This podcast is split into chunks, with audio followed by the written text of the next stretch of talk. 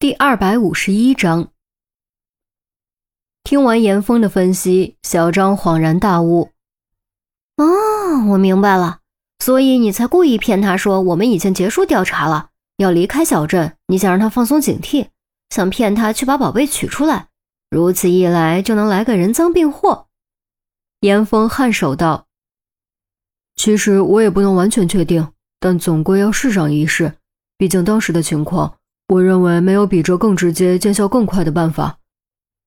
阿强闻言，再次用恼恨的目光看向严峰，但恼恨中又多了三分忌惮和戒惧，因为严峰把他的心理剖析的太透彻了，除了一些小的偏差，别的几乎全部正确。虽然文化程度不高，但匹夫无罪，怀璧其罪的道理他是懂的。怀揣着这样一件宝贝，又没有合适的门路。他真的害怕被坑，除此之外，他还害怕会被国家没收走。正是因为这些原因，他才决定暂时将青铜剑埋起来，等一切都结束之后再慢慢想办法处理。可他万万没有想到，严峰不但怀疑到了自己头上，还给自己设了个圈套，让自己乖乖跳了进去。没想到还真让你小子给试出来了。不过你是怎么怀疑到他头上的呢？赵队问。通过浏览记录，只能分析出吴大宝可能得到了一把青铜剑，并且可能是因此遭到了杀身之祸，并不能推断出是谁杀死吴大宝，拿走了青铜剑。仅凭这一点就怀疑到阿强身上，显然不足以令人信服。这就要回到吴大宝的死因上了，我们回养鸡场再说。稍后我会给你们详细解释的。严峰说完，将青铜剑装回盒子里，珍而重之放进后备箱。毕竟对古董这玩意儿没什么了解，他也不知道这把剑到底是不是真货。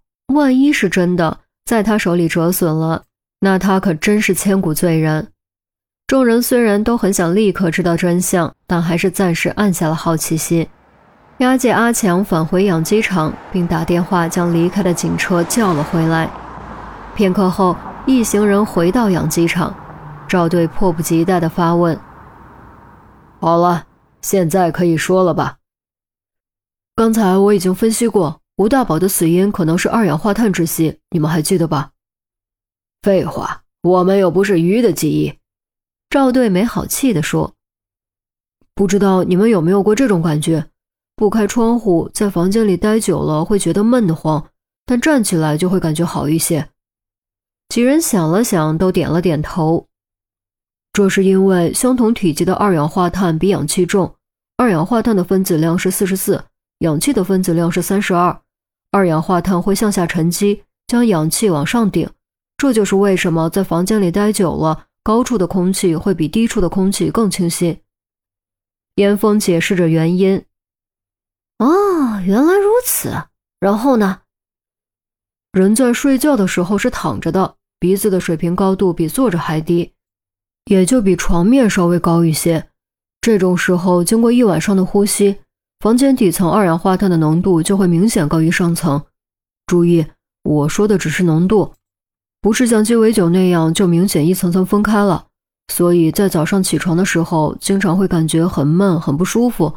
这就说明二氧化碳的浓度对我们的身体产生了影响，同时也是因为这个原因，专家都不建议在房间内，尤其是卧室内养太多植物，因为植物白天进行光合作用，晚上进行呼吸作用，不但会争夺氧气，而且会释放二氧化碳，导致房间内的二氧化碳含量过高，从而发生危险。我还记得曾经发生过一件真实案例，是一位国外妇女。在房间内养殖的植物过多，导致睡眠过程中二氧化碳中毒，直接就在睡眠中死亡了。一开始也是不明白死亡原因，直到经过法医鉴定以及现场勘查，才弄明白罪魁祸首居然是植物。严峰娓娓道来，赵队蹙眉道：“你说的这个我好像也听过，但这间房子里好像没有养植物吧？别说花花草草了。”连一盆仙人球都没有，众人纷纷颔首。发现尸体的那天，的确没有在房间内发现任何盆栽植物。既然没有植物，这口锅自然甩不到植物身上。严峰却道：“我说这些只是想阐明二氧化碳窒息的原理。吴大宝之所以会二氧化碳窒息，是因为有人故意向房间内投放了足以致命的二氧化碳。投投放？投放？听到这个词，众人都感觉有些不可思议，唯独阿强突然哆嗦了一下，再次变了脸色。怎么个投放法？门放？窗户放？可这门窗关上的时候都挺严实的，没有空往里通气吧？赵队有些迷惑：“真的没有孔吗？”赵队刚想说有吗，似乎突然想到了什么，目光豁然向上：“你该不会说的是烟囱吧？”“不错，正是烟囱。没人规定烟囱只是一个单向通道。既然烟囱能排烟，那么自然也能进气。”我明白了，你刚才说二氧化碳比氧气重，只要往烟囱里通一根管子，输入二氧化碳。二氧化碳自然而然就会顺着烟囱沉降到房间的底部，从而导致吴大宝窒息死亡，是不是这个道理？妙啊！我也想明白了。我去，现在还能这么搞？现在普通犯罪的技术含量都这么高了吗？这让我们以后可怎么混呢？听闻此言，众人也纷纷恍然，惊叹感慨，以为明白了真相。然而严峰却道：“错。”凶手并没有用管子往烟囱里通二氧化碳，一方面是因为设备的体积，另一方面则是因为这么做动静太大，万一把吴大宝吵醒，不但计划会功亏一篑，还会有暴露自己的危险。你这就把我们又说糊涂了。按照你的逻辑，不就是这么干的吗？除此以外，还有什么别的方法吗？赵队也懵了。当然有。凶手使用的不是气态二氧化碳，而是另一种状态的二氧化碳。这种状态的二氧化碳有一个特殊的名字。